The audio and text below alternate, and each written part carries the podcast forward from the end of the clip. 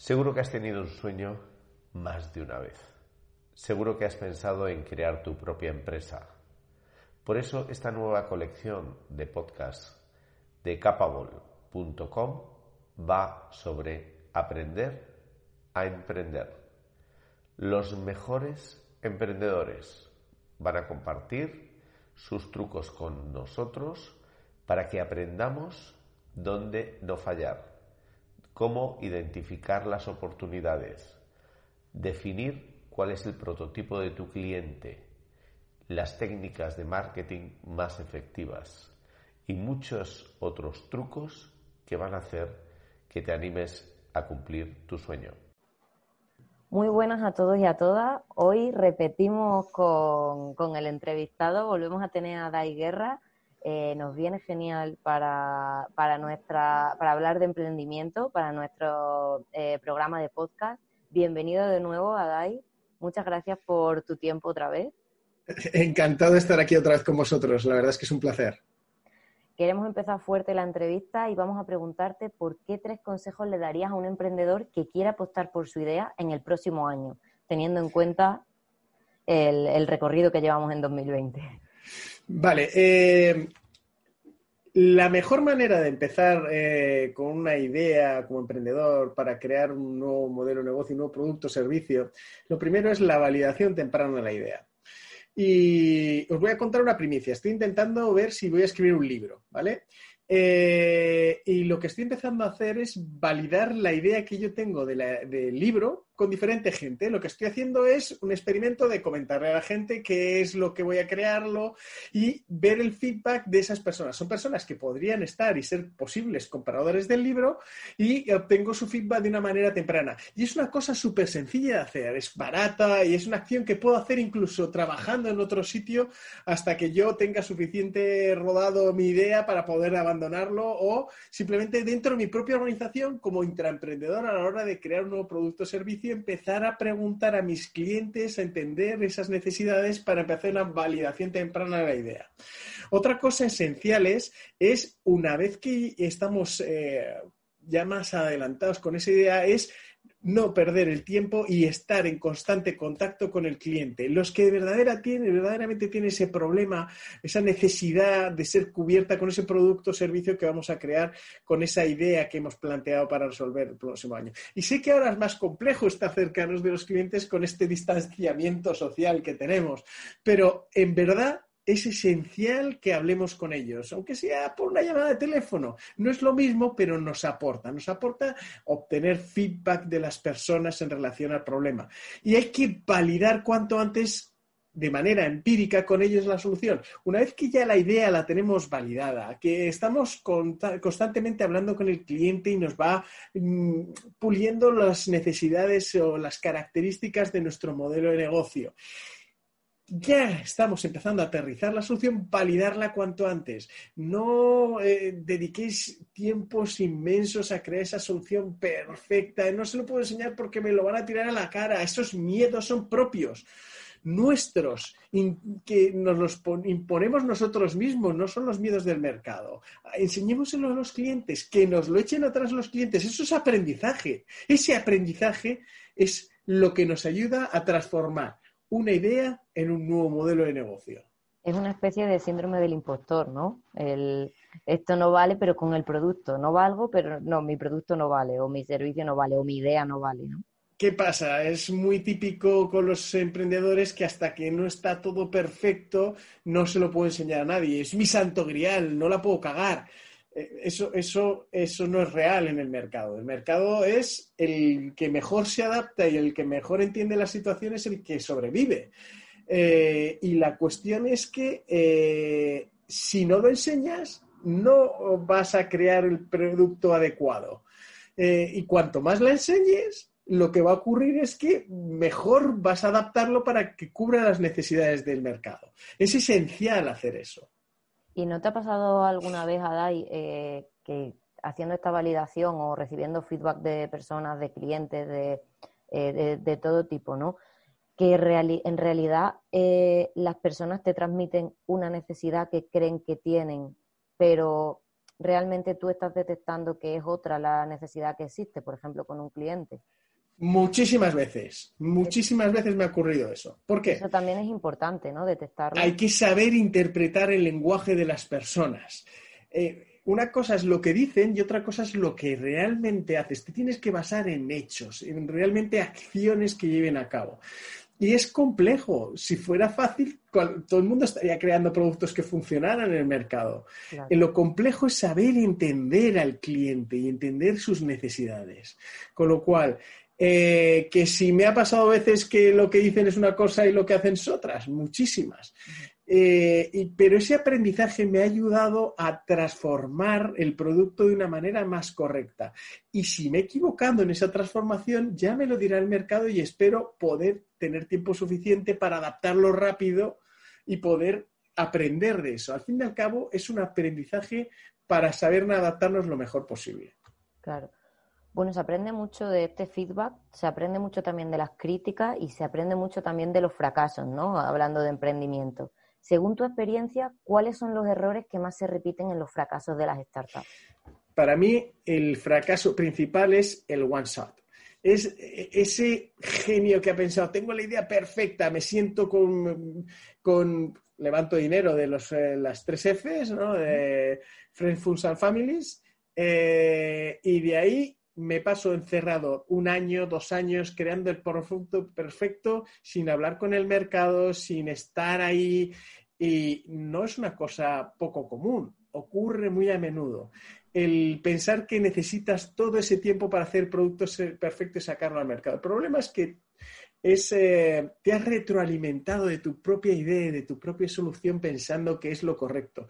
Y muchas veces esos emprendedores cuando salen y han hablado con algún cliente, lo que han hecho ha sido dirigir las conversaciones a que lo que necesita el cliente es lo suyo, lo que está mm. haciendo. Y se, se retroalimenta con mala información y cuando sale al mercado se estampa. Claro.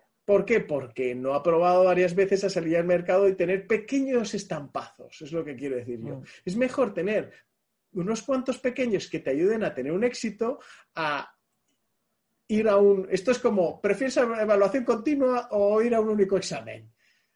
Pues eh, al fin y al cabo, con la evaluación continua vas aprendiendo, vas evolucionando, vas mejorando hasta que apruebas y el único examen entras el riesgo absoluto de que puede ser que por mucho que hayas estudiado te pregunten una cosa que no tenga nada que ver con el tema que hubieras estudiado. ¿Por qué? Porque el mercado es así y de la noche a la mañana cambia. Y ayer eh, lo que era esencial era irte a, un destino maravilloso y súper comunicado y con mogollón de gente y si fiesta todo el rato y hoy no estés a mi metro y medio mío que la hemos liado. Claro, es mejor eh, lo que hablábamos antes, tener quizás un producto mínimo viable e irlo mejorando dependiendo del feedback que vas recibiendo o, de lo que vas validando, de lo que vas testando. Es, ese one shot, mm. es, ese one shot es un peligro. Es un peligro, al igual que otro peligro importante es pensar que tú tienes la sabiduría máxima, que el, que el cliente no tiene ni idea. esa filosofía que decían, yo como, yo como informático, cuando empecé a estudiar, teníamos una frase que el problema era entre la silla y el teclado. O sea, el usuario, decíamos nosotros que era el que tenía el problema, porque no sabía usar el producto. ¡Error! el máximo error que, podía haber tenido yo jamás. Eh, en verdad es el máximo entendedor del, del, problema y el que va a decirte si la solución que le planteas es válida o no. Con lo cual, hablar con ellos es esencial. Estar tener casi en la oficina un cliente todo el rato para que te diga qué es lo que tiene que tener tu producto o no. Mm. Existe el riesgo que solamente trates con un usuario, no, tienes que diversificar, escuchar a varios usuarios, escuchar varias necesidades de esos usuarios para crear realmente una comunidad de lo que serían los beta testers, los que te están ayudando a eh, adaptar y, y, pivotar tu modelo de negocio para crear el producto adecuado. Sí, puede que uno esté contaminado, ¿no? Siempre es, mejor tener la comunidad esta de la que hablamos, de beta tester. Eso es, y, que, muchas veces al fin y al cabo un, solo feedback va a estar eh, coartado, va a estar limitado a sus necesidades y sus características. Si haces una comunidad, está más balanceada, más, más homogénea. Mm. Y, claro, eso nos lleva al tercer gran error, que es quemar la pasta en crear el producto ideal. Eh, mi consejo es, empieza barato, solución, o sea, que la gente se quede sorprendida de que has llegado ahí con, esa tan poca pasta. Y cuando ya tienes algo que verdad empieza a traccionar, ese es el momento de quemar la pasta. La gente eh, piensa que, a ver, parece un poquillo de, cajón, o sea, oye, ¿por qué estás haciendo otra ronda de financiación eh, si dices que tienes un producto maravilloso y está funcionando? Es algo ahí que no cuadra. Si estás haciendo una ronda de financiación es porque quieres crecer, pero no estás creciendo lo suficiente con los clientes que tienes. ¿Qué, hay ahí? Normalmente hay algo raro. Eh, con lo cual, o esperas hacer un crecimiento que ahora mismo lo que te está adelantando esa ronda de financiación es eh, adelantarte en tiempo a ese crecimiento, o lo que está ocurriendo es que eso no está reaccionando como debería. Al fin y al cabo, estás palmando pasta en ese producto o servicio.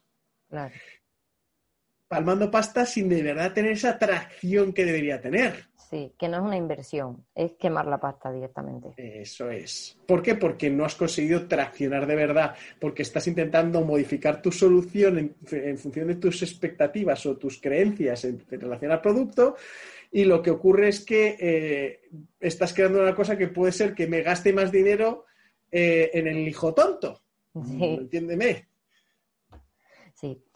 Eh, bueno, es muy importante para cuando mm, queremos validar una idea y queremos empezar a desarrollar nuestra startup, la metodología Lean Startup.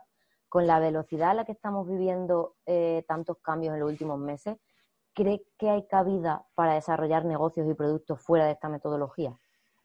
A ver, mientras que no haya incertidumbre, a ver, incertidumbre es eh, lo que vimos ahora. Por eso aplican los métodos como Lean Startup, Customer Development, los métodos de la Agile, porque están tratando de mitigar la incertidumbre. ¿Qué problema hay? Que si vas a hacer algún tipo de modelos predictivos en los que estás seguro de lo que tienes que construir, ahí sí que aplicaría utilizar métodos que fueran no relacionados con, eh, métodos centrados eh, en la mitigación de la incertidumbre, como son los métodos de Lean Startup. Si no hay incertidumbre, tira por ahí, perfecto. Si vas a construir una casa, perfecto. Si consigues la inversión y no hay incertidumbre, sabes métodos súper estructurados que lo que te van a ayudar a saber cómo crear una casa. los métodos tradicionales, PMP, construcción de proyectos eh, tradicional. Si hay una mínima incertidumbre, vete por allá es esencial. Y he de decir que eh, en la pandemia con la que estamos viviendo, lo que ha ocurrido ahora es que muchos modelos de negocio que estaban estructurados y que estaban funcionando, ahora han cambiado. Se han encontrado que ese modelo de negocio que tenía supervalidad ya no funciona y tienen que volver a aplicar los métodos para ir adaptándolos, si no se van al garete. Como decía Alex Osterwalder, todo modelo de negocio tiene una fecha de caducidad, como los yogures en la nevera. Si no creas nuevos modelos de negocio, estás acabado. Y por eso es esencial la innovación. Y para crear innovación, tienes que enfrentarte a la incertidumbre. Y para enfrentarte a la incertidumbre existen estos frameworks, estos métodos. Con lo cual, si hay incertidumbre, esencial. Métodos como Lean Startup. ¿Que no hay incertidumbres? Métodos tradicionales. Si has sacado un proyecto para construir una casa y no hay incertidumbre alguna, ni vas a utilizar materiales innovadores, ni vas a utilizar cosas diferentes, puedes ir con modelos tradicionales. Pasa un poco lo mismo con la contratación de personas, ¿no? Cuando estás empezando. Eh, también hay que ir un poco a lo seguro. Hay que ir a por personas que estén preparadas, que, que te ayuden eh, a, desarrollar esta innovación en, tu proyecto o en tu modelo de negocio si llega a estabilizarse. Y ya no solo en las personas que contratas, sino eh, con uno o con una misma. ¿Cuáles crees que son las principales necesidades de formación para un profesional digital en la actualidad? Uf, eh, hay muchas, ¿vale? Eh, dentro de los que hablamos a nivel tecnologías, eh, todo lo relacionado con el cloud es ya esencial. Todas las plataformas de cloud, eh, eh, todo el tema de inteligencia artificial, machine learning, data science, todas esas áreas son esenciales en la creación de productos digitales hoy en día. Toda organización que se plazca tiene datos y tiene que sacar valor de esos datos. Otra cosa eh, muy importante es áreas más de negocio, áreas más centradas en, el la tema estratégico. Pues ahí empezar a entender cómo podemos aplicar Agile dentro de esas áreas. Está empezando a demandarse lo que es el Agile Business. Cómo aplicar Agile en las capas más estratégicas de la organización. Eh, todo el tema de soft skills, todo ese tipo de cosas son necesidades esenciales hoy en día. Eh, pero como decía, todo lo relacionado con el cloud, sus tecnologías, con temas de datos e inteligencia artificial son cosas esenciales hoy en día.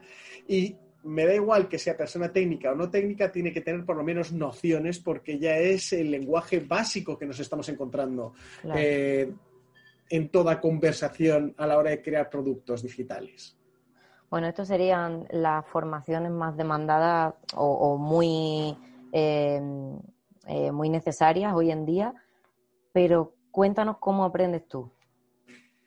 yo leo, yo leo bastante. Eh, y también ah, consumo bastantes cursos online, eh, además de en Capable, en, otras plataformas, eh, pero también leo, leo mucho, intento estar bastante, bastante forma leyendo.